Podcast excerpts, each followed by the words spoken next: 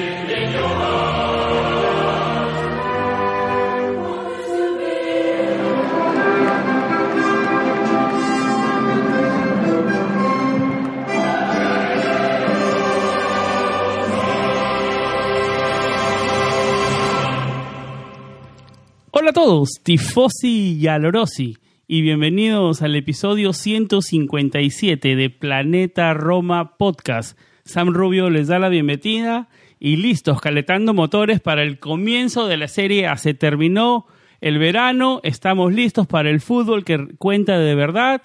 Vamos a hacer eh, el análisis de todo el calchomercato, la previa de la temporada, nuestras opiniones, nuestro análisis, lo que, lo que pensamos que puede pasar esta temporada. Nos llegan muchas preguntas de Twitter. Comenzamos con mucha energía, con muchas pilas este episodio. Estamos a unas horas de que la Roma entre a la cancha. Hoy nos estamos como siempre con David Copa, editor de planetaroma.net, y Mateo Di Mango, de frente, directamente desde Italia. Ah, Está con nosotros, que siempre nos acompaña en nuestro canal de Twitch. Está hoy con nosotros en nuestro, en nuestro podcast. Así que un placer grandísimo de tenerlo. Vamos a debatir muchísimas cosas. Tenemos muchos invitados.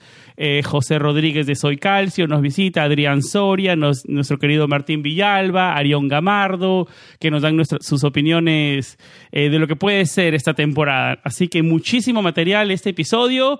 Eh, comenzamos con las energías arriba. Eh, después de un mercado súper positivo. Así que vamos a una pausa y regresamos con David y con Mateo.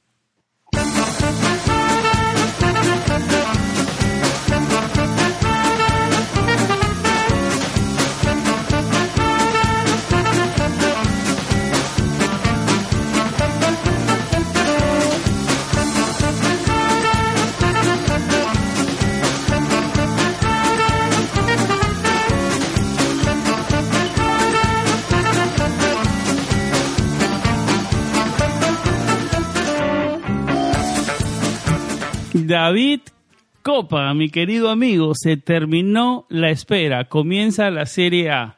Eh, ¿Cómo te sientes en las horas previas a, que arranque el fútbol que de verdad cuenta? Un saludo para ti, Sam, un saludo para Mateo, un saludo para toda nuestra audiencia, donde sea que nos estén escuchando. Gracias por estar siempre con Planeta Roma. Y como tú lo decías, se terminó la espera. Comienza la Serie A. Este sábado eh, tendremos ya el inicio de, las acciones dentro del calcio. Primer partido será el del campeón Milan. Eh, la Roma jugará este domingo en, en el Estadio Arequi, en Salerno, ante la Salernitana de que tiene muchos romanistas y además su director deportivo, un fiel aprendiz de uno de esos directores deportivos que, que hemos querido tanto en Roma como Walter Sabatini, ha hecho muchísimo, muchísimos fichajes para la Salernitana, eh, un gran mercado eh, y nada, va a ser una temporada muy interesante, eh, una temporada muy competida, tanto por arriba como por abajo. Eh, en los últimos años los equipos de abajo de la Serie se han venido reforzando muy bien y yo creo que este año, eh, salvo el Leche, pero el Leche tiene a un, a un experimentadísimo director deportivo eh, como Pantaleo Corvino, que lo, recono- lo conocemos los que seguimos el calcio de, de hace mucho tiempo y también sobre todo porque en una época la Roma se nutrió bastante del leche con aquellos fichajes como Mirko Bucini, que, eh, Max Toneto, Marco Cassetti, que re- retorna, dicho sea de paso, a la Roma, va a trabajar las categorías inferiores del club. Eh, y muchos otros jugadores que, que surgieron del, de aquel leche de, de, de, Corvino, que ha sido siempre un, un gran director deportivo. Eh, yo creo que ha sido un, gran verano para, para, la Serie A. Se han, han, perdido jugadores importantes, sobre todo Napoli, se fue Culibali, Mertens, Fabián Ruiz, eh, se fue Maggi Delay de la Juventus, eh, Franquesier del campeón. Eh, han habido bajas, pero es el momento de que otros jugadores también alcen la voz y, y, grandes contrataciones, sobre todo por parte de nuestra Roma, que ha tenido probablemente el mejor, el mejor mercado. Aún queda mercado, la Juve sigue reforzándose, llega Flip Cotti, se habla de Leandro Paredes, en fin, vamos a hablar de todas estas cosas durante, el, durante el, episodio de hoy. Vamos a hacer un análisis profundo de qué puede pasar, dónde puede llegar la Roma, cuáles son los objetivos, las aspiraciones, las realidades más, más objetivas de la Roma y más allá de las, de las aspiraciones y, esa euforia que estamos viviendo todos en estos tiempos. Así que nada. Mateo, eh, ¿cómo estás, amigo? Bienvenido a nuestro podcast. Eh, nada, igual con que David, ¿no? Me imagino, con sensaciones positivas y, y que ruede la pelota. ¿Cómo estás? Bienvenido a un episodio más.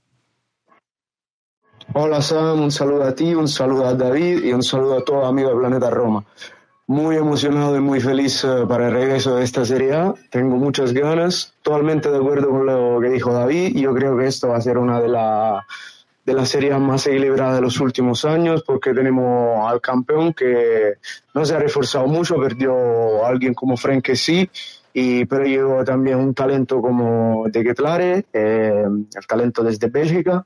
Después tenemos a un regreso como el de Romero Lukaku por el Inter. Tenemos a una Juventus con jugadores que hacen mucha ilusión como Pogba y Di María.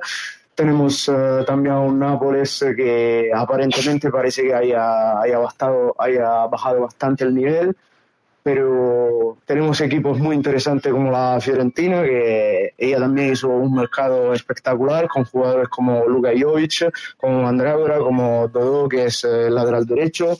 Eh, me hace mucho ilusión esta Serie A y lo que me hace más ilusión es nuestra Roma, porque sin duda es el equipo que mejor se ha movido en este mercado, que no ha invertido, tampoco ha invertido tanto dinero, pero ha invertido en nombres y en nombres de conocido, que puede aportar mucho, eh, nombres que, aunque la gente diga que no, pero gente que viene desde la Premier, lo vimos con Smalling, que eh, quizás el nivel de la Premier puede ser más alto y no rinder como deberían. Aquí en la Serie A, como, como dije, lo vimos con Smalling, que hizo también, yo creo que Matic podría hacer lo mismo.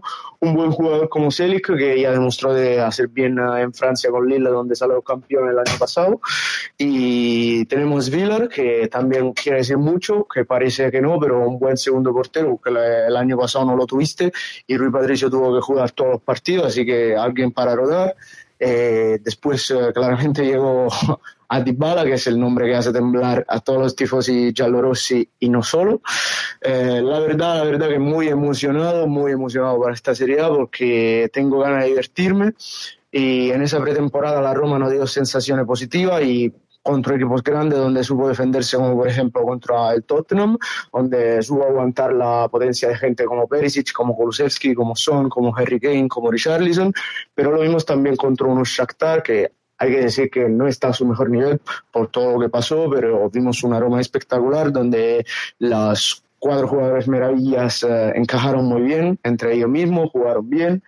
Y nada, la verdad es que tengo muchísima ganas, pero con cuidado porque esta serie está muy equilibrada, tanto arriba como para abajo, porque equipo como el Torino de Juric, por ejemplo, sabemos que el segundo año es un entrenador un poco Mourinho, que necesita química, alquimia entre el equipo y puede decir la suya, el Verona viene a una buena temporada, el Spezia se ha reforzado con un entrenador como Uh, como Gotti, que demostró saber hacer muy bien en Udine. Tenemos el Udinese, que siempre es un buen equipo para la Serie A, así que parece un campeonato equilibrado y con mucha, mucha ganas de divertirnos. De acuerdo con ustedes dos, muy de acuerdo con todo. Vamos con... Hay que ser cautos, pero yo creo que después de este mercado tenemos la... Antes era, vamos a pelear por, por Champions League, ahora después de este mercado tenemos, creo, yo creo, la obligación de terminar eh, entre los cuatro primeros, así sea cuarto puesto, no importa, pero terminar entre los cuatro primeros y, clasificar a la Champions League. Yo creo que pasó de ser algo que teníamos que pelear a algo que tenemos que, cumplir. Porque los resultados, los jugadores tienen que demostrar, digamos, el esfuerzo que está haciendo la sociedad, ¿no? Yo creo que tiene que ir a la par y como lo hablamos en el, en el episodio anterior, eh, el, otro, el, otro, el otro año esta, a estas épocas hablar de haber tenido un mercado de champions excelente, ¿no? Pero no me quiero adelantar, hay muchísimo que debatir eh, sobre este calchomercato, sobre el inicio de temporada. Ah, primero nos vamos a enfocar en Muriño, em, en el análisis de, y, del equipo y qué podemos esperar eh, para esta temporada. Así que nada, vamos a una, una pausa y regresamos con el primer tema de nuestro guion, que tiene muchísimos, muchísimos temas para este episodio.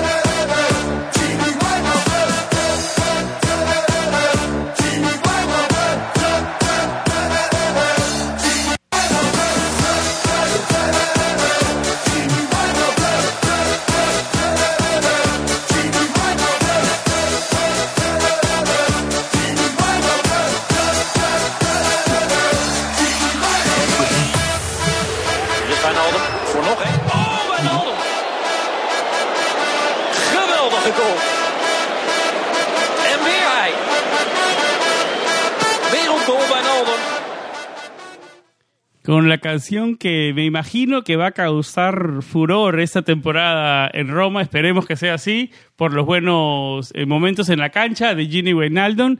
Eh, comenzamos el primer tema del episodio. Eh, y voy contigo, David, porque quiero enfocarme y también quiero escuchar lo que, lo que piensa eh, obviamente Mateo de este tema, ¿no? Pero David, eh, las segundas temporadas, vamos a enfocarnos en eso, de, de José Mourinho son generalmente buenas, eso se dice, ¿no? En algún punto de su carrera fueron un mito, digamos, con el Porto, el Inter, el Real Madrid y tal vez en, un, en una menor medida con el Chelsea en su segunda estancia y en el United, ¿no? Eh, pero una cosa es muy segura, que siempre en sus segundas temporadas hay títulos. Eh, después de este mercado, con toda la euforia de la que ustedes venían hablando ya, ¿qué podemos esperar de esta Roma para, para, para la temporada 2022-2023, David?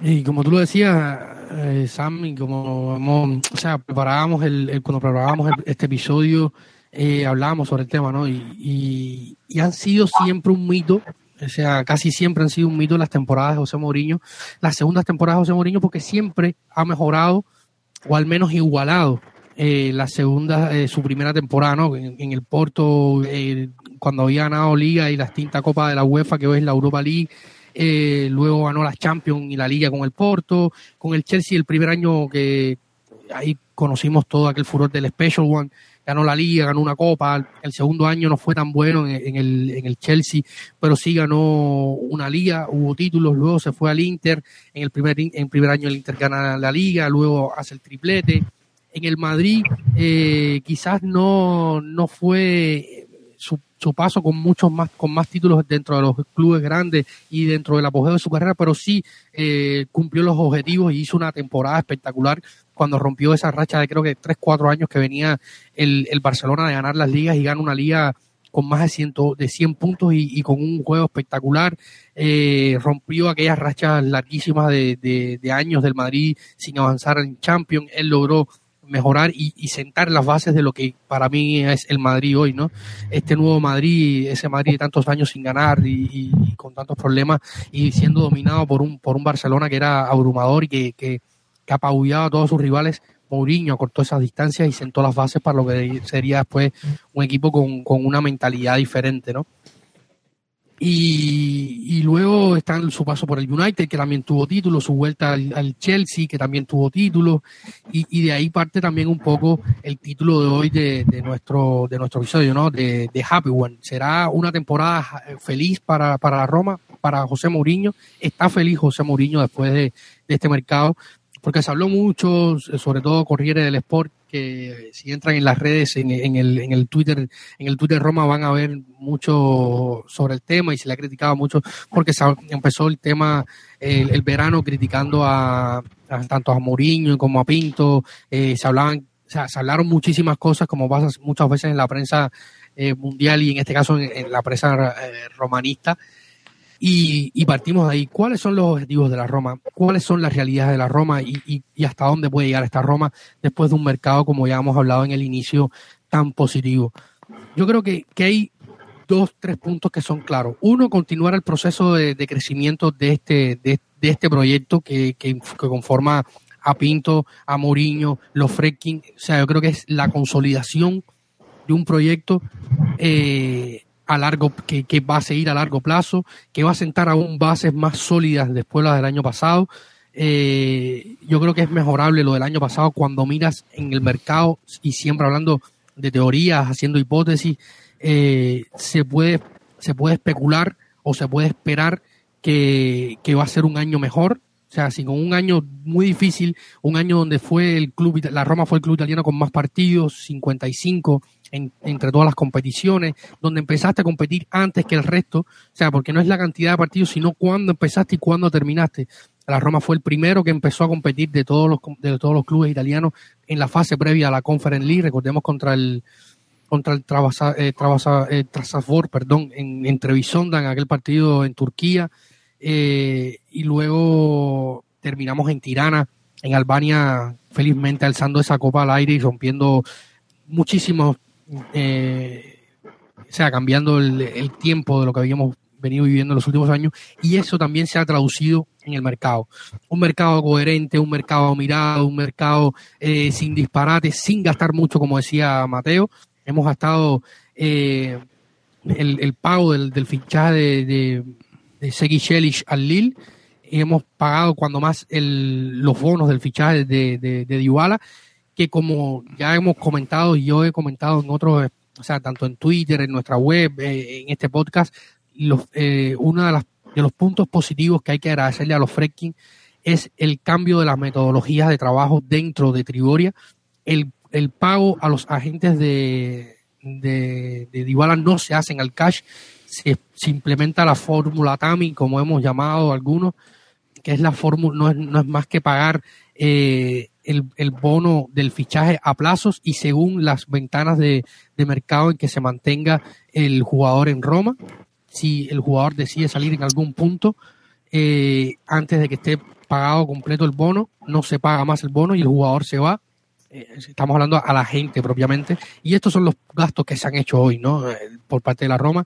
Llegó Winaldum a préstamo, llegó Dybala gratis, Matic gratis, eh, Shelik, eh, y esto es lo que... David, perdón que te interrumpa. Eh, no hablábamos de cifras de 90, 95 millones, eh, claro, a, a, plazos, a 4 o 5 años, pero hablamos de esos números el mercado pasado. Y mira el mercado que hemos tenido este año y tenemos menos de, ¿qué? Menos de 10 millones por eh, agentes libres, ¿no? Y en préstamos. Claro, pero el mercado pasado tenías que hacer, tenías que, reforzar puntos importantes. Uno, un delantero que te, que, te facturara goles, que te ganara partidos. Un bomber. El clásico bomber, el, líder del ataque, lo necesitabas.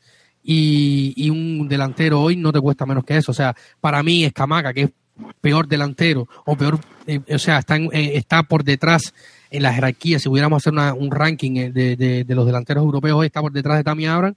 No sé cuánto, no sé cuánto, es debatible.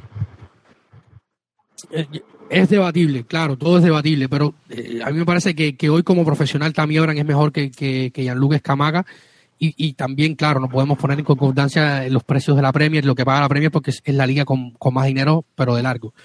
Pero había que reforzar puntos importantes. Tenías que, tenías que gastar por un, por un medio, por un portero. Veníamos de años sufriendo con la portería, había que reforzarla. Había que buscar un lateral izquierdo que al final no fue lo que fue. Eh, Viña no terminó siendo ese lateral que esperábamos y lo que habíamos visto en el Palmeiras o la selección uruguaya, pero aún es un, activo que está ahí y que también estaremos hablando de él adelante en el programa y, de las variantes tácticas que ha usado José Mourinho con, el uruguayo en este verano. Pero había que reforzar eh, puntos importantes y, yo creo que, que por eso se gastó más. O sea, se, se, se proyectó un gasto más, más grande, pero no se hizo ese gasto así, porque al final fueron deudas, son gastos a plazo.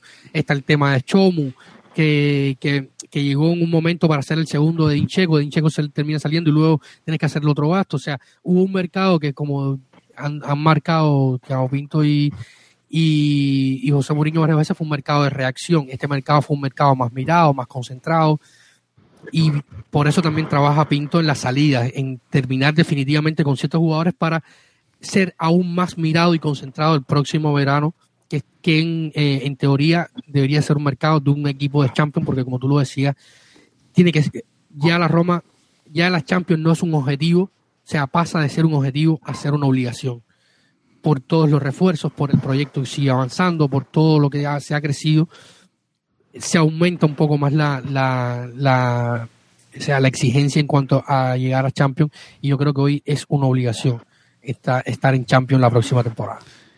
Eh, quiero, te agrego a la conversación, Mateo. ¿Cuál es tu análisis de este mercado que aún está inconcluso y que podría traer a alguien más todavía, ¿no? pero sigues esta línea de lo que hablamos, que este mercado acerca a la Roma a sus objetivos y que lo hace más que todo obligación, más que todo vamos a tratar de pelearlo? Mira, si el mercado se terminara hoy, yo, aunque que se quede así, sería muy satisfecho, pero muy satisfecho. Pero yo creo que no va a terminar así porque para mí va a llegar un central de pie zurdo, porque lo pidió expresamente José Mourinho para su juego. Necesitamos un cambio para Ibáñez, porque tenemos tres centrales de pie derecho que son Mancini, Kumbulla, cuadro, Mancini, Kumbulla, Smalling y Ibáñez, así que necesitamos un zurdo. Y en realidad ahora tenemos un solo cambio en la defensa. Y lo que va a pasar que en un partido que hay, en una temporada que hay tanto partido pegado, tú necesitas cambios en, todo, en todos, todos los repartos. Y si tú vas a analizar el equipo, aún ahora que se habla que podía llegar de los mediocampistas, tú en el mediocampo estás cubierto, en las bandas está cubierto y en el ataque está cubierto, aunque sería claramente un sueño, una ilusión cambiar eh, ese vicio Tammy, que se habla mucho del Belotti, que a mí me encantaría. Yo con este mercado estoy satisfecho, como, se, como ya analizaron muy bien ustedes, el año pasado fue un mercado de reacción donde tu mejor jugador, que era Edin Dzeko, te había dado su palabra que se iba a quedar. Después llega la oferta y no lo puede retener, se va y tiene que comprar ese delantero. Como dijo David, yo creo que a menos de este precio no puede ganar nada, pero yo creo que Thiago Pinto fue un grande director deportivo tener estas condiciones, pagarlo en plazo, eh, poner esa recompra bastante alta, porque tú te vas a asegurar uno de los mejores delanteros de Europa y sobre todo alguien con experiencia también a nivel europeo que viene de ganar una Champions, que han jugado campeones, con jugadores como Kanté, como Jorginho, como Havertz, con toda esa gente, y te, ganaste la experiencia. Eh, antes hablando de Scamacca, eh, claro, se puede debatir quién es el mejor futbolista o quién es el mejor futbolista, pero Scamacca se va al West Ham para más de 40 millones de euros y también se viene a la Roma por 45. Pero Scamacca ha jugado en el Sassuolo. Con todo lo respeto que yo tengo por el Sassuolo, que es un buenísimo equipo, nunca ha jugado en Champions, nunca ha jugado en Europa y no tiene experiencia que podía aportar Tammy. Esa mentalidad ganadora que solo puede obtener cuando ganas. Así que yo muy satisfecho del año pasado y de este año. Y pero quiero eh, agradecer especialmente a Tiago Pinto, porque muchas veces aquí en Roma lo se ha insultado mm, sin, sin, motivo, sin motivación, yo creo, porque es un gran director deportivo. Hay que acordar la historia de Diego Pinto, que era un, uh, un graduado en psicología que trabajaba en la escuela, que simplemente por su pasión escribía en un blog que se llama Benfica Dependiente, donde él uh, escribía ahí todo lo que pensaba del Benfica, se hace socio del Benfica, se va a una reunión y dice todo lo que estaba mal y todo lo que estaba bien y cómo podría cambiar el Benfica es tan, es tan ilusionante, tan bueno con sus palabras que el presidente del Benfica lo, le dice, oye, mira, vente a trabajar con nosotros, él se va ahí y pasito a pasito, muy despacio, él se gana el rol de director deportivo. Vimos que no tiene solo capacidades de, de manager, de businessman, pero sino que es un psicólogo, alguien que sabe entrar en la cabeza de los jugadores. Vimos cómo convenció a Dybala, cómo convenció a Matic, cómo convenció a Tami y cómo convenció al mismo José Mourinho. Así que yo le quiero agradecer a este señor, le, le, tengo, le tenemos que hacer un estado en Tirrigoria, yo creo, porque de verdad con su profesionalidad y sus competencias está cambiando nuestra historia. Y a los Friedkins por ponerlo en la posición, ¿no? Ya para, porque no era fácil eh, invertir en, un potencial joven de tampoco 36 años, creo, cuando vino aquí, eh, un potencial joven eh, portugués, extranjero. Mateo. Era lo que lo, antes de, antes de que llegue a Roma, tú ponías, yo lo he hablado en el podcast, tú ponías Tiago Pinto en Google y te salía un jugador de la Liga Francesa. Y tal vez una foto del director deportivo. Era un, un agente, digamos, medio desconocido, tal vez no tanto en Portugal, pero para el mundo desconocido, ¿no? Para el, para el mundo, bueno, no era nadie, ¿no? Porque él descubrió talento como Joao Félix, invirtió mucho en, la, en los jóvenes del Benfica. Claro, en Portugal más conocido, localmente, digamos. En Portugal, en Portugal bien, pero a, a, nivel mundial no. Pero eso, eso también me demuestra, y soy súper agradecido por la profesionalidad de los Fredkin, de gente que sabe cómo se mantiene una empresa, dónde buscar la gente y, cómo pagarla y a quién buscar, porque es tan fácil ponerse en alguien italiano, un buen nombre famoso, pero aquí necesitábamos alguien que sabía lo que quiere decir ser tifoso en la Plaza de Italia, donde todos, todos los tifosos son directores deportivos, pero alguien también competente, que sabe tener, que sabe aguantar la presión. Y yo creo que desde la nada encontraron el perfil perfecto. Por eso, mucho mérito de los Friedkins también, de ponerlo a él, ¿no? Y como lo hablamos en el episodio anterior, David, con los algoritmos, con el sistema tipo Moneyball, de la película Moneyball, con números y, y un sistema así que fueron, fueron criticados y ahora hablamos en el episodio anterior, ¿no? Así que mucho mérito, y ahora hablamos del mérito que tiene Pinto y los Friedkins, ¿no? Yo quería agregar dos cosas a lo que dice Mateo, que, que, es espectacular partir de, de Pinto y hay dos cosas que, hay que agregar, ¿no? Sobre todo la formación de Tiago Pinto cuando, como decía Mateo, cuando él es contratado, no empezó directamente trabajando dentro de la división de fútbol del Benfica. Sabemos que el Benfica es uno de los clubes deportivos más grandes del mundo. Pasó por varias áreas, polo acuático, balonmano, masculino, femenino, eh, hasta llegar a la dirección deportiva del, del, del Benfica, donde compartió con un tipo que eh, sabe muchísimo de fútbol y además conoce la Serie A como es Rui Costa. Y lo otro que hay que agregar es que... A mí me encantaba Rui Costa. qué jugador. Sí, no, Rui Costa... Madre mía, qué jugador. Rui Costa y Batistuta juntos en esa Fiorentina de los 90. Qué equipo que tenía. El mundo también estaba ahí. ¿Qué equipo tenían? Tenía un equipazo. Bueno, no, no quiero cambiar el tema. Sí, después en el Milan, eh, un, gran, un gran futbolista, muy fino. Y, lo otro que hay que agregar, no solo los fichados, o sea, las ventas, o sea, potencialmente las ventas que ha hecho la Roma garantizarían que en total dos de 13 millones la operación, si, si, el jugador va bien y tal, serían 13 millones. La Roma gastó unos 15 cuando llegó Carles Pérez del Barcelona. Eh, con Gonzalo Villar, si termina saliendo todo bien en la Sandoria, vas a tener una plusvalía de unos 5 millones de, de euros eh, 4 millones de euros. Con Brian Reynolds, que se fue a Bélgica y tiene una opción de compra por el mismo, casi por el mismo precio de, del que se de, lo que se pagó en su momento a, la MLS. Eh, luego está Jordan Beretú, que también es un fichaje que se va al Marsella y, prácticamente dejaría lo mismo en las arcas de la Roma si todo sale bien y se queda en, la Liga eh, por un monto más o menos el que pagó la Roma hace tres temporadas a la Fiorentina. O sea, no solo es para comprar, sino también que el tipo hace muy buenos acuerdos para la salida. Y luego está también que, cuando los que convence a los jugadores de salir de buena manera, a los que puede convencer. Luego está el caso de Diaguara, que es muy difícil, luego está el caso de, de, no sé, de, de Ricciardi o, de Calafiori, que, que han tenido ofertas y no quieren aceptarlas.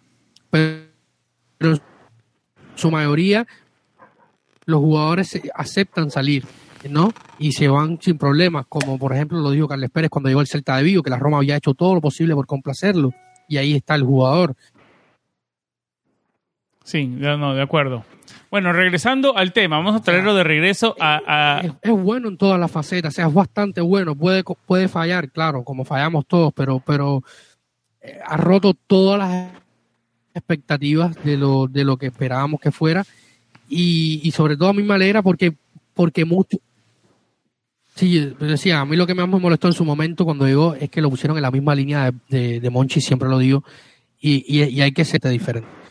Pero nada, las palmas para Diego Pinto y era merecidísimo de que habláramos de, No, sí, de acuerdo. Muy meritorio este calchomercato de Diego Pinto y de los Freaking. La verdad que no nos cansaremos de hablar de este calchomercato. Ahora hay que probarlo en la cancha, ¿no?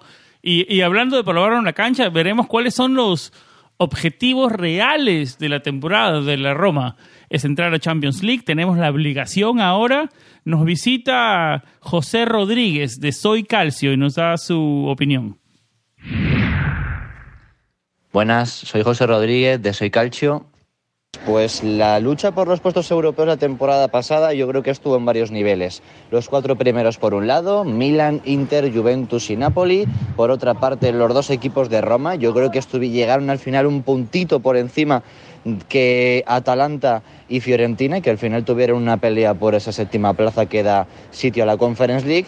Y al igual que había varios niveles la temporada pasada, esta veo que hay sobre todo posiciones en las que vemos equipos mucho más igualados y donde creo que más igualdad hay es por los puestos del top 4. Creo que esta temporada va a haber una pelea importante entre Milan, Inter, Juventus y Roma, pero también va a estar ahí el Napoli y por tanto uno de ellos acabará cayendo en la Europa League y yo creo que sobre el papel va a acabar siendo el Napoli. Creo que es el equipo que más ha perdido jugadores, que es verdad que se ha reforzado, pero creo que ha perdido jugadores muy importantes, jugadores dentro del vestuario bastante expertos y yo creo que ahí la Roma ha ganado también mucho, no solo porque ha fichado bien, además tampoco se ha dejado mucho dinero, sino porque ha fichado jugadores que más o menos eran estrellas o líderes en sus equipos. Vignaldum lo fue en su día, estuvo en un equipo experimentado como el Liverpool, también lo estuvo Pablo Dybala como una de las estrellas de la Juventus de Turín, Nemanja Matic también seguro que fue uno de los líderes del Manchester United y veo a la Roma que realmente tiene un poderío ofensivo muy alto, además de que es una segunda temporada defensiva en la que más o menos se van haciendo ese sistema con José Mourinho, es verdad que con Fonseca ya se jugaba, pero yo creo que la Roma la veo mucho más hecha, además con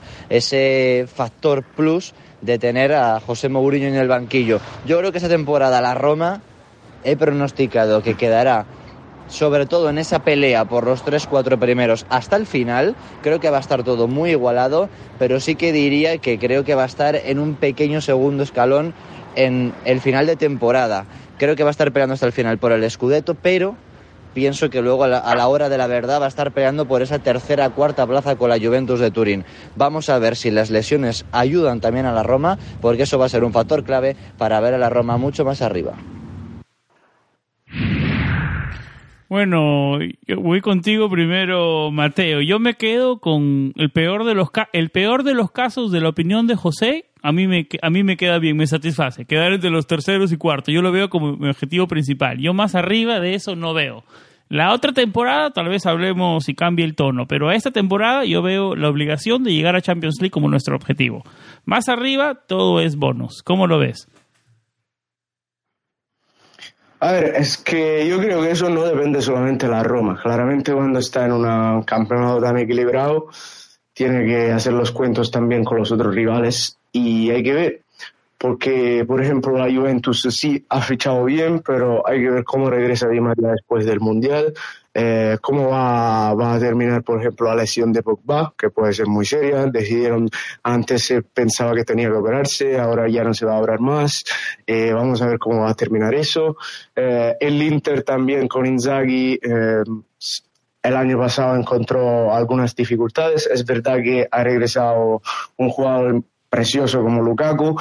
Eh, es verdad que tienen um, un jugador como Aslani que va a mejorar muchísimo el medio campo y puede ser una buena, un buen cambio para Brozovic.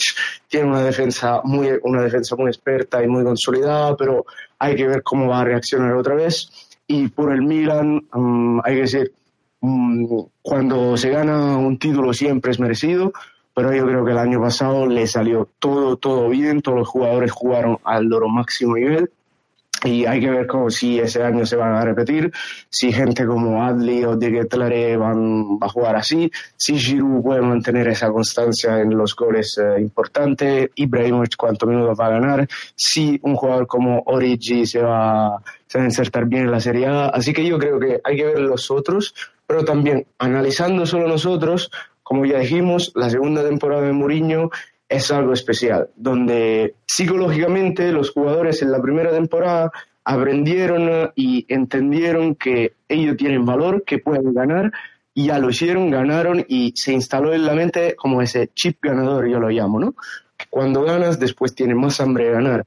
Así que los jugadores son conscientes de sus capacidades. Eh, ya vimos, por ejemplo, a dónde sufrimos el año pasado. La primera parte de la temporada sufrimos la defensa porque el equipo tenía que mm, metabolizar este mecanismo defensivo de José Mourinho, pero ya vimos que desde enero, desde maldito partido contra la Juventus que perdimos 4 a 3 en nuestra casa en el Olímpico, ya la defensa se, se mejoró mucho eh, y después el gran problema fue ese balón que mm, le costaba un poco salir desde el medio campo hasta el ataque.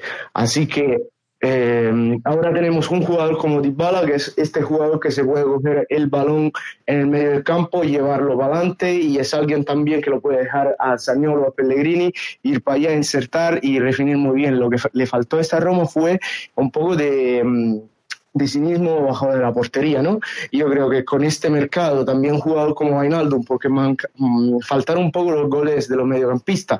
Cristante no hizo mucho, me quitarían tampoco, Pellegrini sí, pero ya jugaba más adelantado. Creo que es un jugador como Ainaldum, alguien que se sabe insertar muy bien en el área, te puede dar, te puede aportar mucho en eso, te puede llevar esos cinco o seis goles que son mm, eh, son muy importantes eh, en un campeonato entero. Y yo creo que la Roma, con este segundo año y con y con estos esfuerzos ya puede pelear para estar más arriba. Eso depende de la Roma misma y de los rivales, pero hay que decir también que un jugador como Tammy Abraham, que llega a su primer año en Italia y te marca 17 gol, es mucho, pero nosotros eh, muy pocos se acuerdan cuánto le costaba Tammy Abraham en los primeros tiempos marcar. Después es verdad que tuvo muchísima mala suerte, eh, que creo que había golpeado como seis o siete palos. Eh, tuvo mala suerte, pero le costaba bastante. Yo creo que ya conoce un poco la defensa italiana, conoce a los compañeros y todo eso puede ser más fácil este año. Así que si los, eh, mm, si los rivales se no hacen lo suyo y la Roma hace al máximo de su potencial, de verdad puede luchar para estar para allá arriba. Pero claramente el cuarto puesto considerando lo que hizo el Napoli y la Atalanta que tampoco se ha, se ha mejorado mucho, yo creo que el cuarto tú estás para, para luchar por esos cuatro seguros y a ver después si puede luchar por un poco más. Dentro de la conversación, dentro de la conversación en el romanismo, del análisis en la pretemporada y viendo a futuro esta temporada, se hablaba mucho de elegir títulos. No, yo quisiera ganar eh, la Europa Liga, no, ahora que venimos a ganar la Conference, tenemos la confianza, no, yo quisiera mucho la Copa Italia para tener la, décima, no, la, estrella de plata en la camiseta, no, el objetivo debe ser eh, clasificar entre los cuatro primeros. Eh, mucho eh, escogiendo títulos, escogiendo objetivos. Voy contigo en esta pregunta, David, antes de ir con la opinión sobre el tema de Adrián Soria, que nos visita, colaborador, colaborador del diario AS y en la página El Desmarque. Eh, voy con tu opinión, David. ¿Es, el, ¿Es Mourinho el tipo de entrenador que elige títulos o va por todos? Yo lo he dicho varias veces, me han preguntado sobre esto varias veces y, yo siempre he dicho que a mí me parece que José Mourinho no es el entrenador que elige títulos yo creo que José Mourinho va por todas. Y, en el punto en que se encuentra en la, en, una, en la temporada, según lo que vaya sucediendo, quizás ya vaya esgrimiendo como pasó en el, en el final de la temporada pasada, cuando tenía muy cerca la final de una histórica Conference League y también tenía un plantel donde tenía menos opciones, menos recursos, eh, menos posibilidades de, rotación, donde tuvo que, inventarse soluciones como la de Zaleski.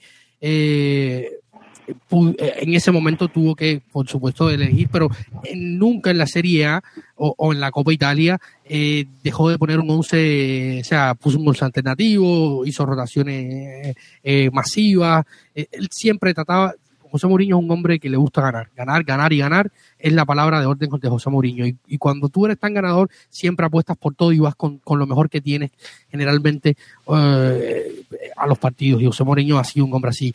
Eh, esta temporada yo no creo que vaya a ser muy diferente. Sí va a ser diferente que tiene alternativas. Tiene a Gini, tiene a Shelik, tiene, ya tiene a y Sales adelante, tiene a Dybala, tiene a Saniolo, tiene a Tami Abran, eh, como comentaba Mateo al inicio, todavía nos queda mercado y puede, puede pasar algo con, con Andrea Velotti, que nos han dicho sea de paso, nos han preguntado bastante eh, en nuestro Twitter sobre el tema de Andrea Velotti, que depende exclusivamente de que Thiago Pinto encuentre una solución y un acuerdo con un club Porcho Murov eh, no quieren perder eh, en la Roma hacer una evaluación demasiado grande luego de, de, lo que se pagó en su momento por Chomu, eh, una cifra en torno a los 18, 19 millones, se pactó con el Genoa, también iba a ser por cuotas, y buscan un acuerdo que sea una venta definitiva bajo ciertas condiciones y no Pinto lo que lo busca es perder lo menos posible. Se hablan de cifras en torno a los 13, 15 millones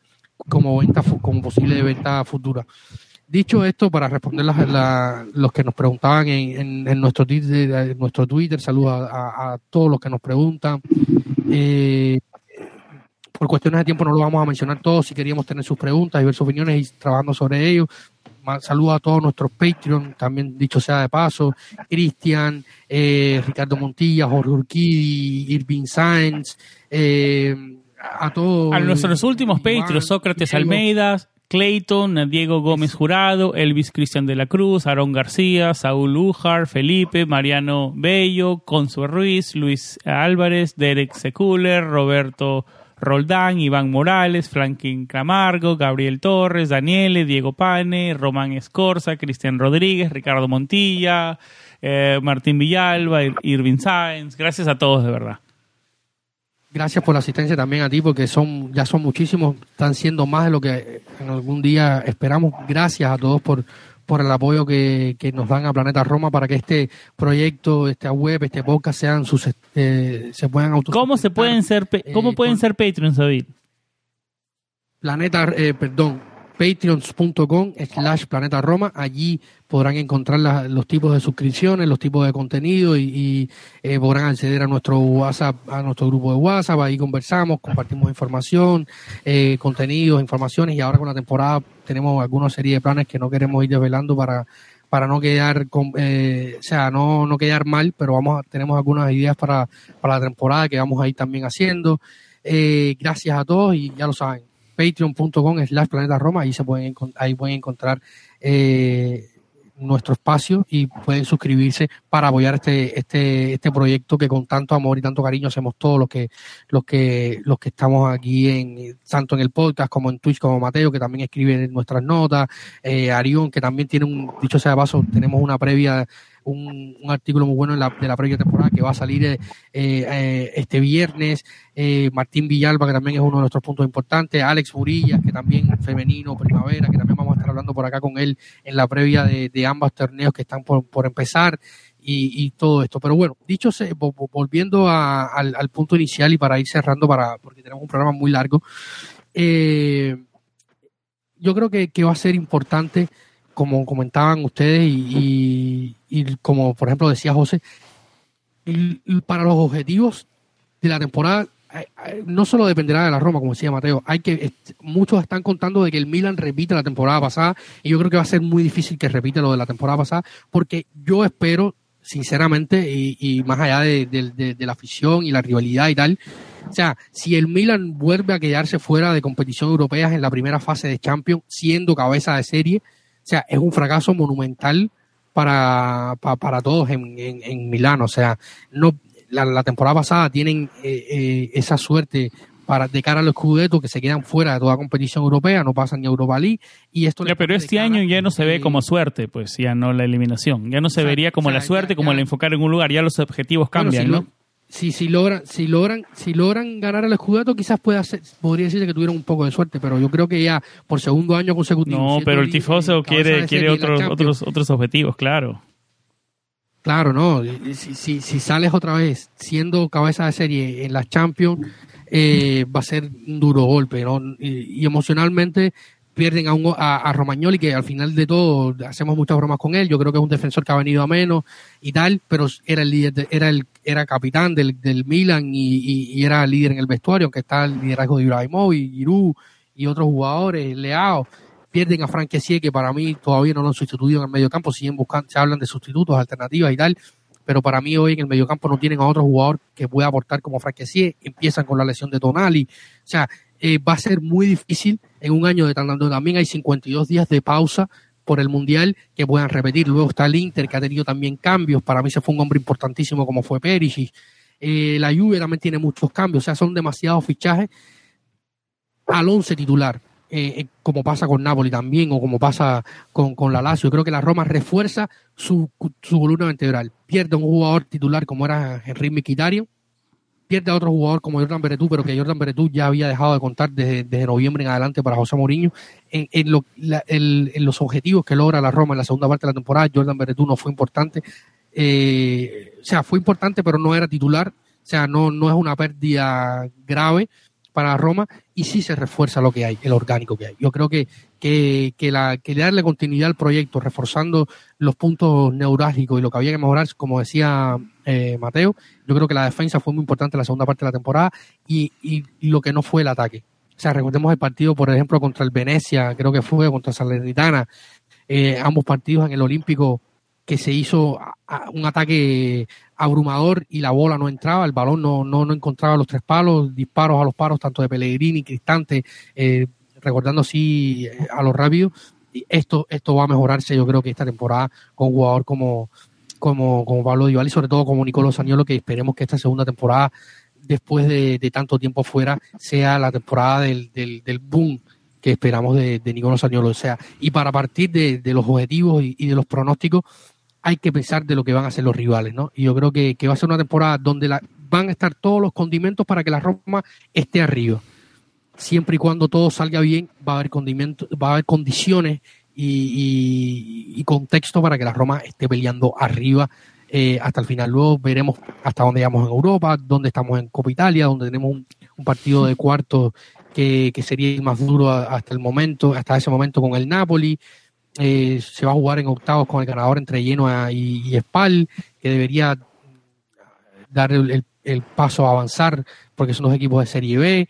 Eh, en fin, hay muchos objetivos, que, muchas cosas que analizar que lo iremos haciendo a lo largo de la temporada porque es, demasiado eh, los puntos a analizar, pero hay que partir de ahí.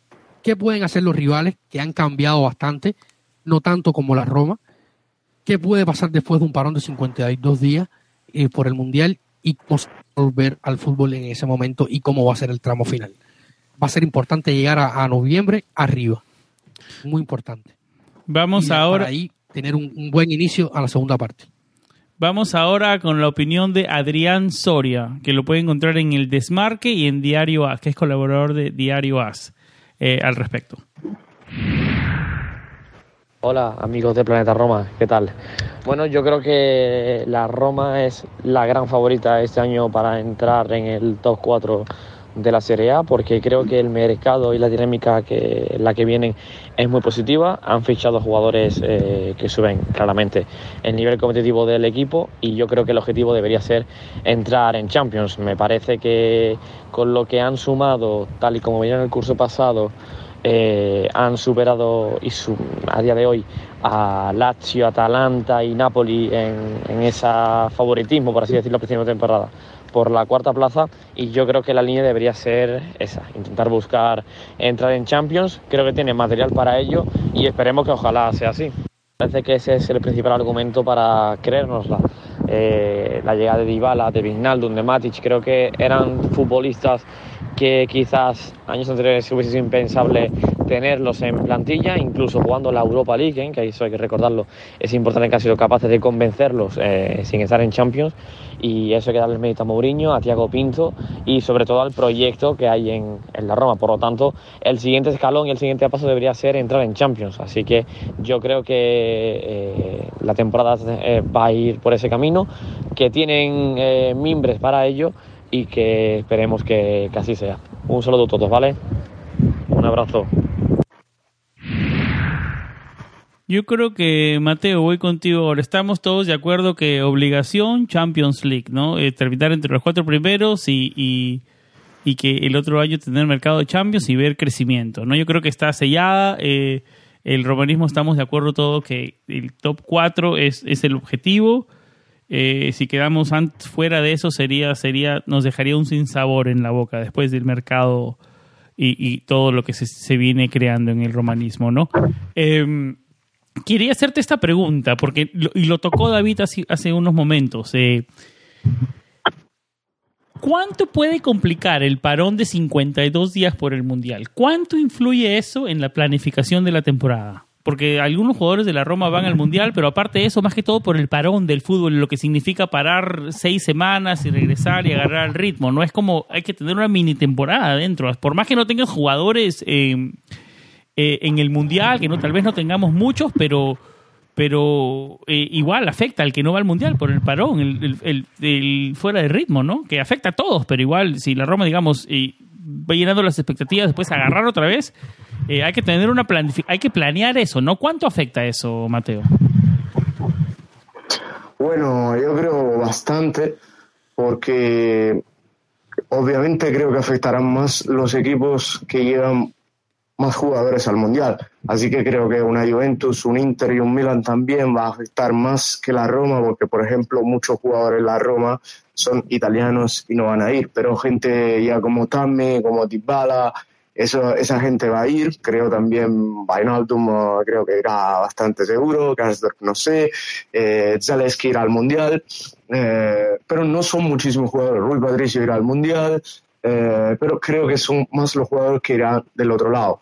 Más que el parón, que eso claramente depende de equipo a equipo, de cómo quieren trabajar los entrenadores, de cómo van a trabajar eh, los jugadores. Yo creo que es más cómo planificar y gestionar esos partidos tan seguidos, porque ahora empezamos el 14 en el Arequi de Salerno y después del 28, yo creo, eh, se jugarán partidos cada tres días hasta el Mundial creo que va a estar una sola pausa para las, eh, las elecciones y, ya. Así que la veo bastante...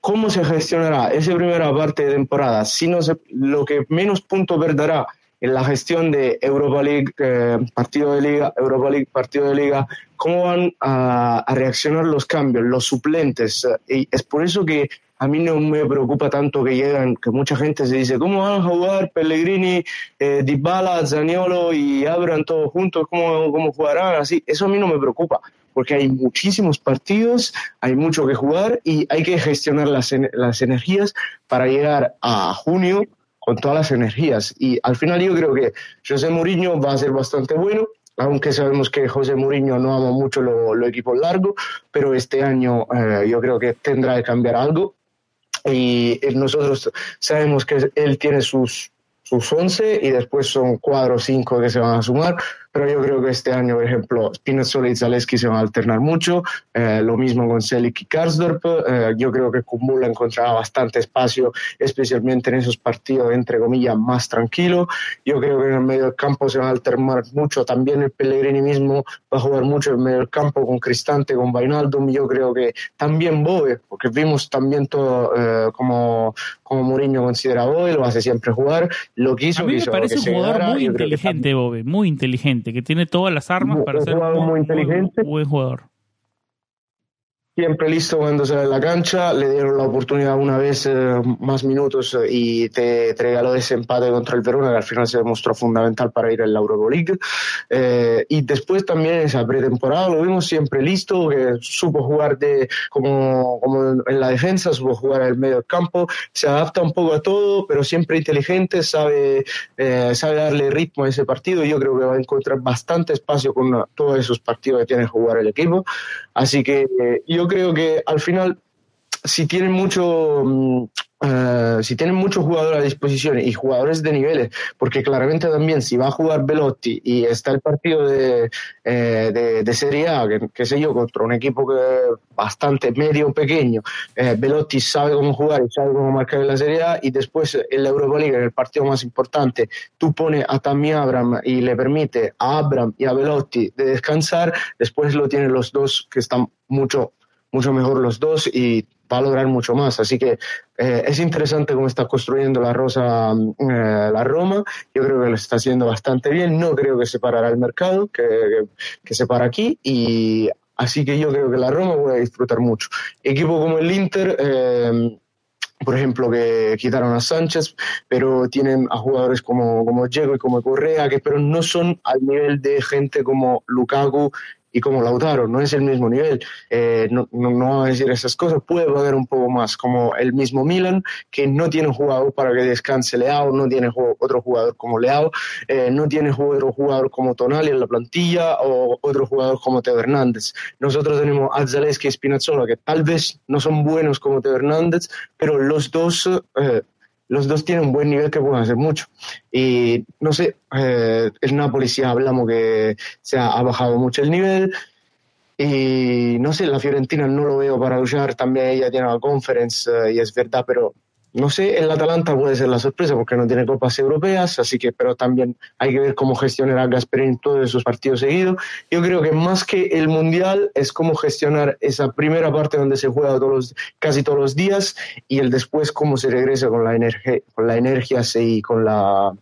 Eh, porque claramente depende también si el jugador te sale a la, a la fase eh, a la primera fase del mundial, te regresa en un modo, si, si llega hasta la final va a regresar otro, si la gana, eh, regresa con psicológicamente mucho más, eh, más contento, si la pierde va, va a regresar fracasado, así que hay mil factores, pero yo creo que José Mourinho un entrenador bastante inteligente que se lo pueda gestionar bien.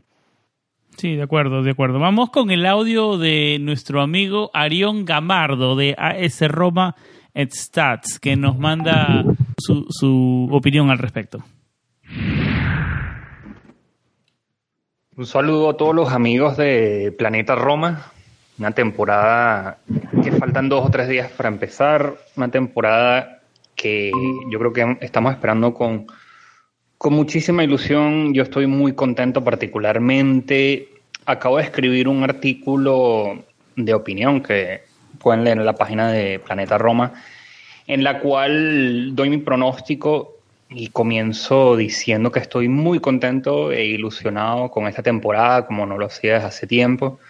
Creo que hay que dar las gracias a, sobre todo a los propietarios que han hecho un trabajo bajo, bajo las sombras, silenciosos. Todos sabemos que ellos no son de, de hacer muchas proclamaciones, pero que nos han mostrado con hechos y no con palabras eh, el buen trabajo que han estado haciendo, nos han dado solidez, han estado acompañando al equipo todo el tiempo, algo que ha sido fundamental.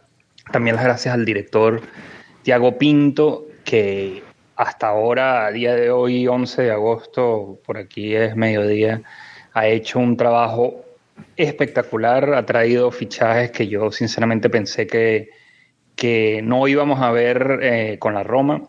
Hablo de jugadores como Pablo Dybala, La Joya, una persona que tiene 50 millones de seguidores en Instagram, que en su presentación ante 10.000 de los nuestros dio la vuelta al mundo, un jugador que, no, que nos está dando visibilidad, eh, aparte de obviamente toda la fantasía que, y la creatividad, los goles que nos va a aportar en el campo y Gigi Wijnaldum, que mira, jugador que yo admiré en, en, el Liverpool, que todos, bueno, sufrimos en esa semifinal eh, del 2018 en Champions League, un jugador que a mí me parece un todoterreno y que tampoco pensé que hubiéramos podido verlo con la camiseta de la Roma.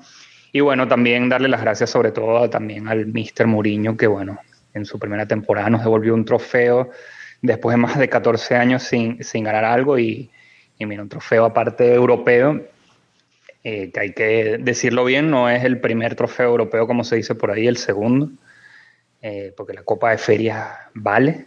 Eh, equipos como el Fútbol Club Barcelona, que ganó dos, dos, Copas de Feria, también la reivindican, así que ¿por qué nosotros no? Y, y bueno, es un cúmulo de, de muchas cosas, más de 36 mil abonados esta temporada, ya el club comentó que eh, hay un sold out para el primer, el primer juego en casa contra el Cremonese, más de 60 mil personas van a ir a ver al equipo jugar. Ya vimos lo que fue la presentación con el equipo contra el Shakhtar Donetsk en, en casa, que, que, bueno, terminamos ganándolo 5-0, una presentación muy bonita, contó con, en, en el entretiempo con, con, el cantante Blanco, que él mismo ha declarado que es fanático de la Roma. Y yo creo que, mira, esta temporada, con el entusiasmo, con los resultados, con un equipazo que tenemos, con el público eh, respaldando al equipo, yo creo que va a ser una temporada muy bonita. En el, en el artículo de opinión que les comento que acabo de terminar de escribir, eh, yo nos pronostico cuartos, eh, nos veo volviendo a Champions League, una competición europea que, que, tenemos derecho a estar porque somos a día de hoy el equipo número 11 en un ranking de puntos que nos hemos ganado a pulso en el campo, con una semifinal europea de Champions League, una de Europa League y, y el año pasado con ese grandísimo trofeo que pudimos traer a casa y que ojalá esta temporada nos traiga un trofeo. Me encantaría, firmaría con sangre, ganar otro trofeo europeo como es la Europa League para poder luego ir a jugarnos esa Supercopa Europea que se jugó ayer, eh, que bueno, terminó ganando el Madrid por lo que leí, yo ni la vi. Pero, pero bueno, también me conformaría con una Copa Italia. Espero que sea una gran temporada. Repito, muchísimo entusiasmo, muchísima felicidad, ganas de ver a nuestro equipo. Ya estaremos comentando a lo largo de la temporada en los muchos Twitch que espero que podamos hacer eh, entre nosotros eh, en Planeta Roma. Me encanta poder disfrutar con, con, los amigos de Planeta Roma porque todos tenemos eh, opiniones diferentes y así es que se debe hacer para poder tener debates sanos, pero todos estamos en este mismo carro y queremos que lleguen los resultados. También tendremos los spaces que a mí me divierten muchísimo en el medio tiempo, que los hago generalmente con David y en el cual debatimos este, cómo ha ido el primer tiempo de los diferentes partidos y esperemos que bueno ya este domingo podamos empezar con alguna transmisión ya sea de Spaces o de Twitch y bueno nada yo le mando un abrazote a todos los, los fanáticos de la Roma que bueno le podamos llegar eh, gracias a este trabajo que, que hacen los amigos de Planeta Roma Em, por detrás y en el cual me encanta mucho colaborar. Eh, esto es un tiempo que, que yo disfruto mucho hablar de, un equipo al cual yo sigo ya, mira, ya voy para esta temporada, empecé en la 99-2000, eh, aquella que ganó el Lazio, pero bueno, el año siguiente ganamos nosotros el Scudetto y mira, ya vamos para la 22-23. Han sido más de 20 temporadas en las cuales he podido ver a nuestro equipo, cómo ha evolucionado, cómo hemos logrado victorias, este, derrotas dolorosas, goleadas en Europa, pero mira, siempre estamos ahí y por eso triunfos como el del año, el del año pasado siento que me lo puedo gozar a pleno porque he sido un fanático eh, fiel, así como lo han sido mis amigos de Planeta Roma, que son tantos. Así que nada, me extendí un poquito de más, pero bueno, está, estoy muy contento. Así que un abrazote y siempre Forza Roma comparte nuestro optimismo y, nuestra, digamos, digámoslo, ¿no? Euforia por este mercado y por expectativa, digamos, creo que es la palabra, ¿no? Para el comienzo de temporada. Y estoy de acuerdo con Arión, este, este, para esta temporada tenemos planeado seguir activos con los spaces y tratar de sacar siempre sacar el mayor contenido posible para interactuar con todos ustedes. Eh, quiero meterme un poco antes de entrar al último tema mm, del episodio, que quiero que sea la previa del partido de este fin de semana. Eh, miremos un poquito más el último eh, tema que tengo en línea a nivel general de la temporada, ¿no? ¿En qué área mejoramos más? Porque más o menos tocamos el tema en el anterior, eh, más temprano en el episodio, David tocó algo del tema y también algo lo tocó a Mateo, pero quiero organizarnos en la idea. ¿Cuáles son los puntos fuertes de esta Roma de cara a la temporada? El ataque, la defensa, eh, cuánta jerarquía dio Dybala, mejorará. En mi opinión, lo que más mejoró fue el medio, en papel, en teoría, eh, el medio campo. Pero voy contigo, David, primero. Yo creo que la verdad mejoramos bastante en el ataque, sobre todo por la llegada de Pablo que la Roma la temporada pasada fue muy tan independiente en cuanto a la realización y conversión de goles. Eh, esperemos también que, en ese aspecto Saniolo sea un, nuevo fichaje en cuanto a, a, los números goleadores que mejore, mejor de, sea, esté mejor de cara a puerta, más fino Luego está la situación de que tener un hombre como Matic en el medio del campo o, el propio Winaldum te, te, mejorarán, o sea, te potenciarán más el, sector ofensivo del equipo. Y como lo hablamos en el episodio anterior, Winaldum, y Matic hacen a, hacen a Cristante mejor, creo yo. yo creo que, le, que, sobre todo Matic le va a dar la, la posibilidad y, y, le va a ayudar, o sea, en la fase de, la presión, en la fase de la recuperación, en la fase de, de, esta, cuando estamos sin balón y la fase de recuperación, sobre todo a Cristante, de tener alguien que le dé una mano en el medio del campo. Jordan en los últimos tiempos era un jugador que corría mucho, pero le, no tenía esa vocación defensiva, que, Cristante no la tenía, pero sí la, ha logrado desarrollar. Puede, mejor no siempre lo hace bien, pero hecho y quien mejor lo ha hecho luego tener un jugador como Matiel Dao te ayuda a, liberarte de esas cargas defensivas.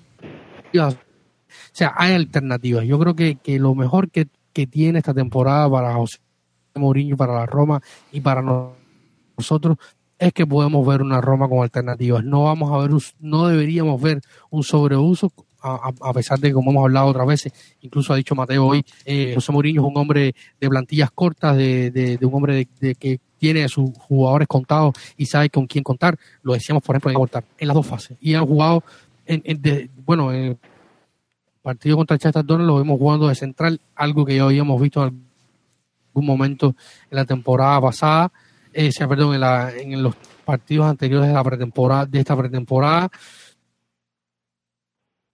Hay alternativas y alternativas que José Mourinho puede tener en cuenta, no como, como en otros momentos. Esto es importante, ¿no? De que José Mourinho mire el banquillo, como él, como ha dicho una y otra vez, y vea eh, la posibilidad de hacer cambios que aporten al equipo y que mejoren al equipo, sobre todo porque él cuenta con ellos, ¿no? Y yo creo que, que esto es muy importante en cuanto al desarrollo de la temporada, porque va a ser una temporada muy competida con muchos partidos.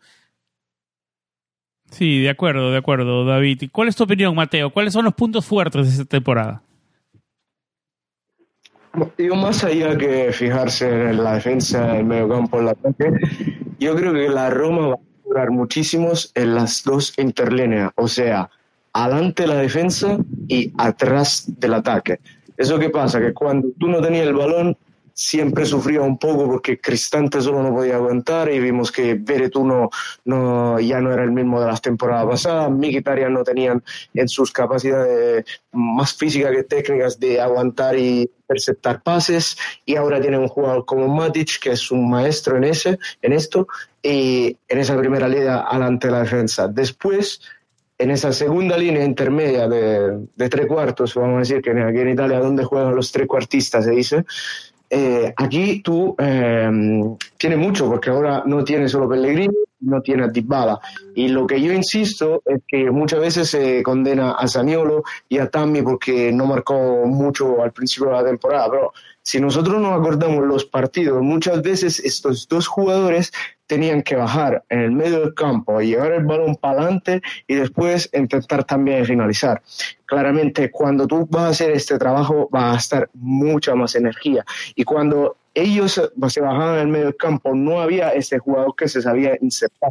Ahora, como gente como Vainaldum, si baja Dybala, eh, el mismo Gini puede, puede insertarse en el medio del área, o si no, si Dybala lleva esa pelota del medio del campo, tiene a, Abraham y a Zaniolo que no tiene que, gastar gasolina para intercambiar ese balón. Y, y, como ya dije, gente como Matic que sabe hacer un buen pase. En la banda tú eh, tienes unos Spinazzola más, un Zaleski la, la temporada, porque tenemos que acordar que Zaleski lo tuviste, pero solo en la última parte de la temporada. Y sabemos en el fútbol de hoy cuánto son importantes las bandas para crear juego.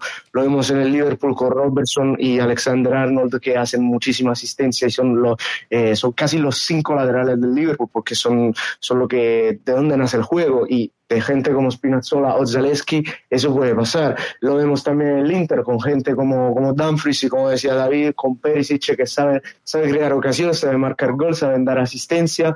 Eh, de este, de este año tú tienes una opción más también en la banda, tienes opciones para crear juego, lo que te faltó un poco, tanto que tuviste que poner Mkhitaryan en un rol que no era suyo en el medio del campo, que eh, aunque lo hizo muy bien, era, él se tuvo que adaptar a eso, porque él estaba un, él era un 10, entre comillas, jugaba atrás de los dos delanteros o jugaba en la banda. Y eso tuvo que adaptarse y lo hizo muy bien. Pero ahora tiene, tiene Matic, tiene Wijnaldum, tiene Zaleski, tiene Spinazzola desde el principio, tiene un Abra que conoce la Serie tiene un Pellegrini que sabe quién es, tiene un Dybala, tiene a un Zaniolo que como, como dijo David se espera que sea la temporada del boom. Así que yo creo que mejora bastante un poco todo el equipo, con y sin pelota. Sí, no, de acuerdo, 100%. Eh, antes de terminar el segmento, vamos con el audio sobre el tema de nuestro gran amigo Martín Villalba, que esperemos pueda estar grabando con nosotros pronto. Se está haciendo esperar nuestro querido Martín. Vamos con su audio. Hola mis queridos amigos de Planeta Roma Podcast, les saluda Martín Villalba, arroba Roma Latam, nuevamente aquí volviendo en forma de audio al programa. Muchas gracias por la invitación, Sam David. Como siempre, un honor ser tomado en cuenta en el programa más bello de este planeta Roma, de este planeta doloroso tan, tan lindo. Un saludo a todos sus habitantes donde sea que se encuentren y a la hora que nos estén oyendo.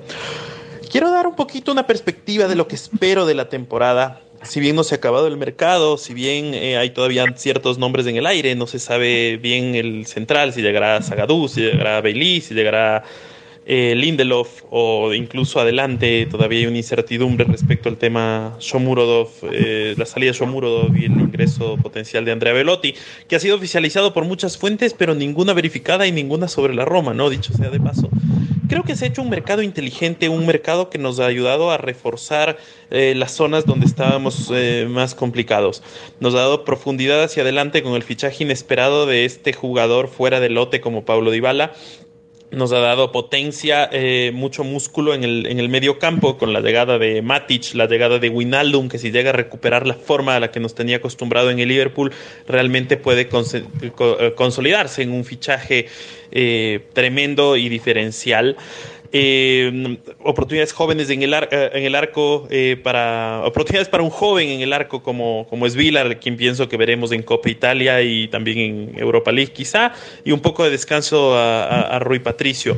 Creo que el plantel ha ganado mucho en profundidad. Creo que si bien los perfiles, eh, dada la situación y la realidad de la Roma, no son jugadores eh, como los que puede permitirse fichar un Barcelona de España o como los que puede permitirse fichar un Manchester City con esas tremendas eh, billeteras en el caso último y con esa incógnita de cómo el año pasado eran eh, prácticamente unos pordioseros del mercado y ahora son un equipo que compite a los jeques, como el Barcelona. Pero bueno, de acuerdo a las posibilidades nuestras, son jugadores que se ajustan mucho al perfil de Mourinho. Sin duda vienen pedidos por él, vienen con su visto bueno. Una gestión enorme de Thiago Pinto, esta vez eh, muy visible, muy palpable en el mercado de adquisiciones. Y seguramente al final del mercado será así de palpable en el, en, el tema de salidas, que para mí fueron fundamentales en el año pasado. Salidas, préstamos, colocaciones, asignaturas pendientes Clivert, asignaturas pendientes de Aguará. Esperemos que hasta el fin de mercado se dé. Yendo de forma ya concreta em, a lo que yo espero esta temporada, espero un equipo que compita más aún. Yo no quiero eh, lanzarme con una posición, mentira, sí quiero lanzarme. Creo que vamos a lograr entrar a Champions League eh, pero más allá de eso, quiero un equipo que, que, tenga soluciones en los partidos difíciles, un equipo que tenga soluciones en partidos como, como contra el Genoa, como contra el Verona de la temporada pasada, que tal vez con un poquito más de revulsivos adelante de variables los hubiéramos resuelto de mejor manera. Eh, y quiero un equipo que pueda competir mejor y que va a competir mejor contra equipos de primera línea. Creo que con los fichajes que tenemos, si nos respetan las lesiones, eh, las, suspensiones y demás variables, competiremos ya directamente con, de poder a poder con el Milán, de poder a poder con el Inter, de poder a poder con la Juventus. Scudetto es pues, todavía para mí una palabra tabú. Eh, creo que posibilidades hay, no creo que seamos candidatos, pero mm, hemos maximizado nuestras posibilidades. Copa Italia, el fixture es eh, realmente una incógnita, como siempre, con la dificultad extra de jugar eh, en la casa de, del que quedó mejor ubicado en la tabla. Eso nos dejaría con, unos cuartos de final y unas semis, eh, siempre jugando, bueno, las semis son ahí de vuelta, pero los cuartos de final probablemente yo los veo contra el Milán, jugando fuera de casa, que es un partido muy duro. Eh, sin embargo, me lanzo a que esta vez al menos vamos a llegar a semifinales, nuevamente unas semifinales de, de, Copa Italia.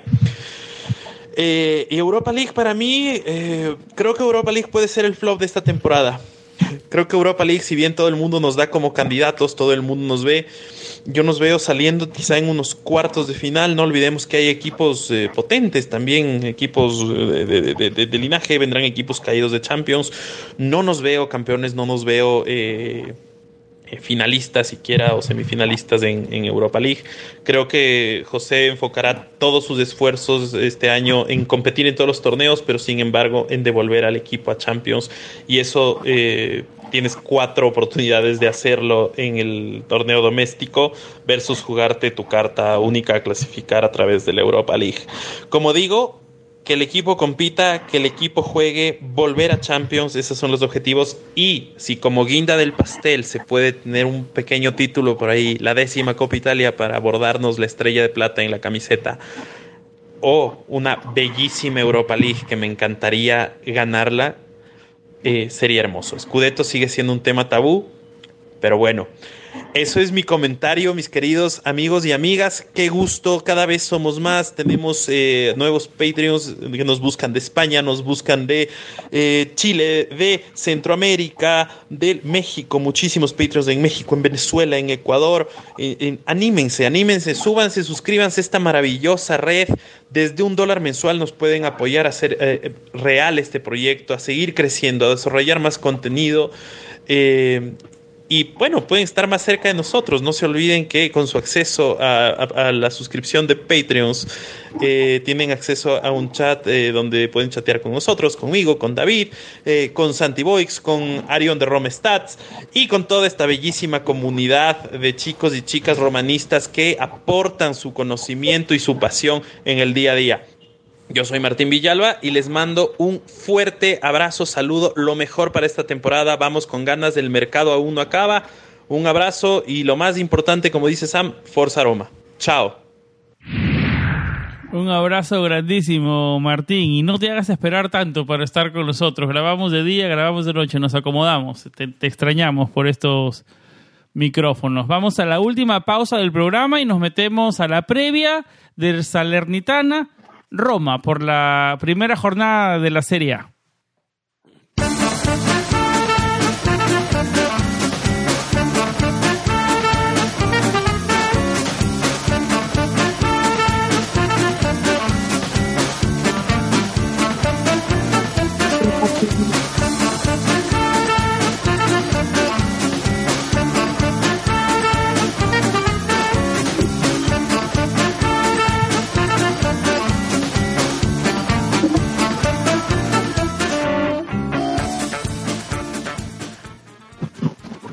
Mateo, voy contigo primero. Eh, ¿Qué esperas de esta Roma en su visita a esta complicada cancha? Digamos que en, años anteriores se podría decir la Roma tal vez puede perder puntos. Dice que el año pasado ganamos en esa cancha y ganamos fácil, pero digamos la Roma para abrir la temporada afuera eh, es complicado, pero en este, año tenemos mucho, mucho mm, optimismo, ¿no? ¿Cómo ves esta primera fecha para abrir la temporada? A ver, yo creo que casi todo el mundo, con razón, está convencido que se ganará muy fácil, pero hay que analizar bien este equipo porque, eh, primero de todo, es uno de los equipos con una afición increíble, una de las aficiones mejores de Italia, que siempre soportaron al equipo eh, aunque eh, le pasó lo que le pasó, que eh, arriesgaron de, no poder inscribirse y de perder el campeonato porque no tenían dueño, eh, lo que pasó con Lotito y bueno y todo eso, contestaron mucho, es una afición increíble. el año pasado se salvaron casi por milagro, porque si el Cagliari mete un gol con el Venecia ya, ya ascendido, el Cagliari se salva. Así que tienen mucha seriedad, tienen ganas de quedarse. Como dijiste tú, uh, como se dijo en el principio del episodio, hicieron un buen mercado, se esforzaron mucho, tiene un director como, como Sabatini que sabe, sabe dónde buscar el talento. Eh, es el primer partido, nosotros tenemos muchísima ganas, pero ellos también, ellos se tienen que salvar y el primer partido delante de, su gente quieren hacer bien, quieren conquistar puntos, quieren, quieren desde el principio eh, intentar de salvarse de manera tranquila. Así que habrá que Habrá que luchar para ganar estos puntos. Eh, si se acordamos, el año pasado también sufrimos, aunque ganamos 4 a 0, el primer tiempo se quedó 0 a 0, donde no, no logramos eh, llegar a la portería. Eh, tiene un buen, un buen técnico, un buen entrenador, un, un, hombre de verdad como, como Nicola, que en el fútbol faltan hombres así, un hombre que, yo le quiero mucho por lo que le pasó con su hijo, por su manera de ver el fútbol, y porque es bueno, es bueno de verdad, porque él hizo dos milagros en los últimos años, que es eh, el de Crotone, que lo salvó, que parecía que estaba en la Serie B y, y este de y este de la Salernitana que son dos verdaderos milagros. Eh, tienen un buen proyecto quieren crecer así que con cuidado no es este partido tan fácil que la gente se espera. Claramente la Roma tiene que ir allá y tiene que demostrar quién es eh, y tiene que salir con los tres puntos pero no será tan fácil como se piensa de acuerdo, pero hay que, hay que demostrar y comenzar con estos rivales, Salernitana y Cremonese. Eh, yo creo que son seis puntos. Bueno, no me, quiero, no me quiero adelantar para, para afrontar el partido con la Juventus de una mejor manera. No me quiero adelantar. ¿Qué esperar, David, para ya ir cerrando el episodio eh, frente a este partido con Salernitana de Federico Facio, Fran Riveri, Walter Sabatini y compañía? Sí, yo creo que decía, como lo decía Mateo, va a ser un partido complicado. La Arequi es un estadio que, que, con una afición increíble, la Salernitana, que sufrieron muchísimo eh, el principio de la temporada pasada, lo que comentaba eh, Mateo, y, este año están más tranquilos, nuevos dueños, nuevo director deportivo, nuevos fichajes, mucha emoción. Estaban cerrando el fichaje de Candreva en las últimas horas, que fue uno de los mejores jugadores italianos la pasada temporada en la, y con la Sandoria tiró muchísimo el carro de Ampaolo el año pasado y, está muy cerca de llegar a, Salerno, eh, donde van a haber más de 2.000 aficionados de la Roma que van a viajar a, a Salerno. Eh, un partido que hay que ganar, hay que ganar sí o sí. La Roma ha ganado en los últimos años, salvo aquel accidente con el Gela Verona, con, el, con Fonseca. Eh, los primeros años, los primeros partidos siempre han dejado buenas sensaciones y yo creo que hay que partir de ahí. Luego de un fichaje importante, eh, de un mercado de fichajes importantes, hay que partir eh, bien. Voy a dar mi once rápido para ir cerrando ya y ya después tú despides porque nos preguntaban mucho en Twitter. Saludos a todos los que nos escribían en Twitter. Saludos a todos nuestros Patreon. Gracias a todos nuestros invitados. Gracias a Mateo, gracias a Martín, a Arión, a José, eh, a Adrián Soria, a, todos los que nos han acompañado en este episodio. Gracias a todos nuestros Patreon.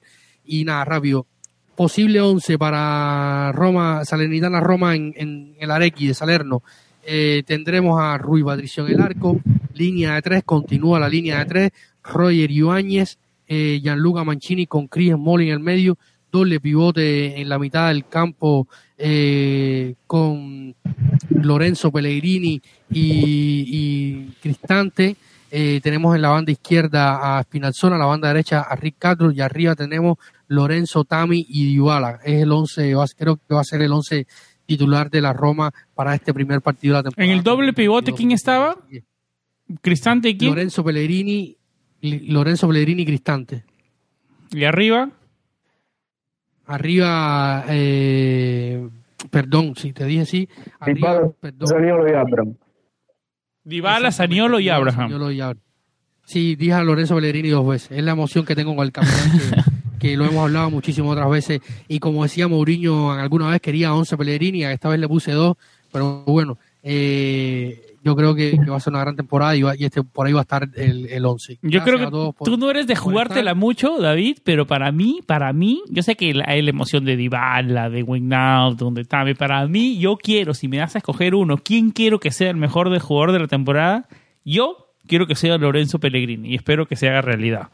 Eh, ya habrá tiempo para hablar, eh, para manejar eso. con, que, con que esté sano toda la temporada, yo me contento. Y si mantiene el nivel que vimos la temporada pasada, seguramente va a estar entre los mejores de la liga. Si repite el, nivel de la temporada pasada, con eh, sumándole Eh, ¿Salud?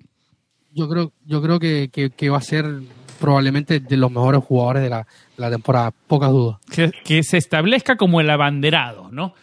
Bueno, esperemos sacar los tres puntos para comenzar la temporada de manera positiva y de mantener el positivismo. Eh, muchísimas gracias, David. Eh, Mateo, nos estamos una hora y media grabando. Muchísimas ganas, ah, gracias por acompañarnos la hora y media completa. Gracias a todos los que nos escuchan, los que, los que están aquí con nosotros hasta el final. La verdad que eh, lo agradecemos y lo apreciamos muchísimo. Como lo decía David, a todos nuestros Patreons, a todos los que interactúan con nosotros. No tuvimos tiempo de, de agarrar todas las preguntas que nos llegaron, pero, pero para el próximo episodio ahí estaremos. Ah, Como lo decía, eh, llegamos con fuerza, con bastante material.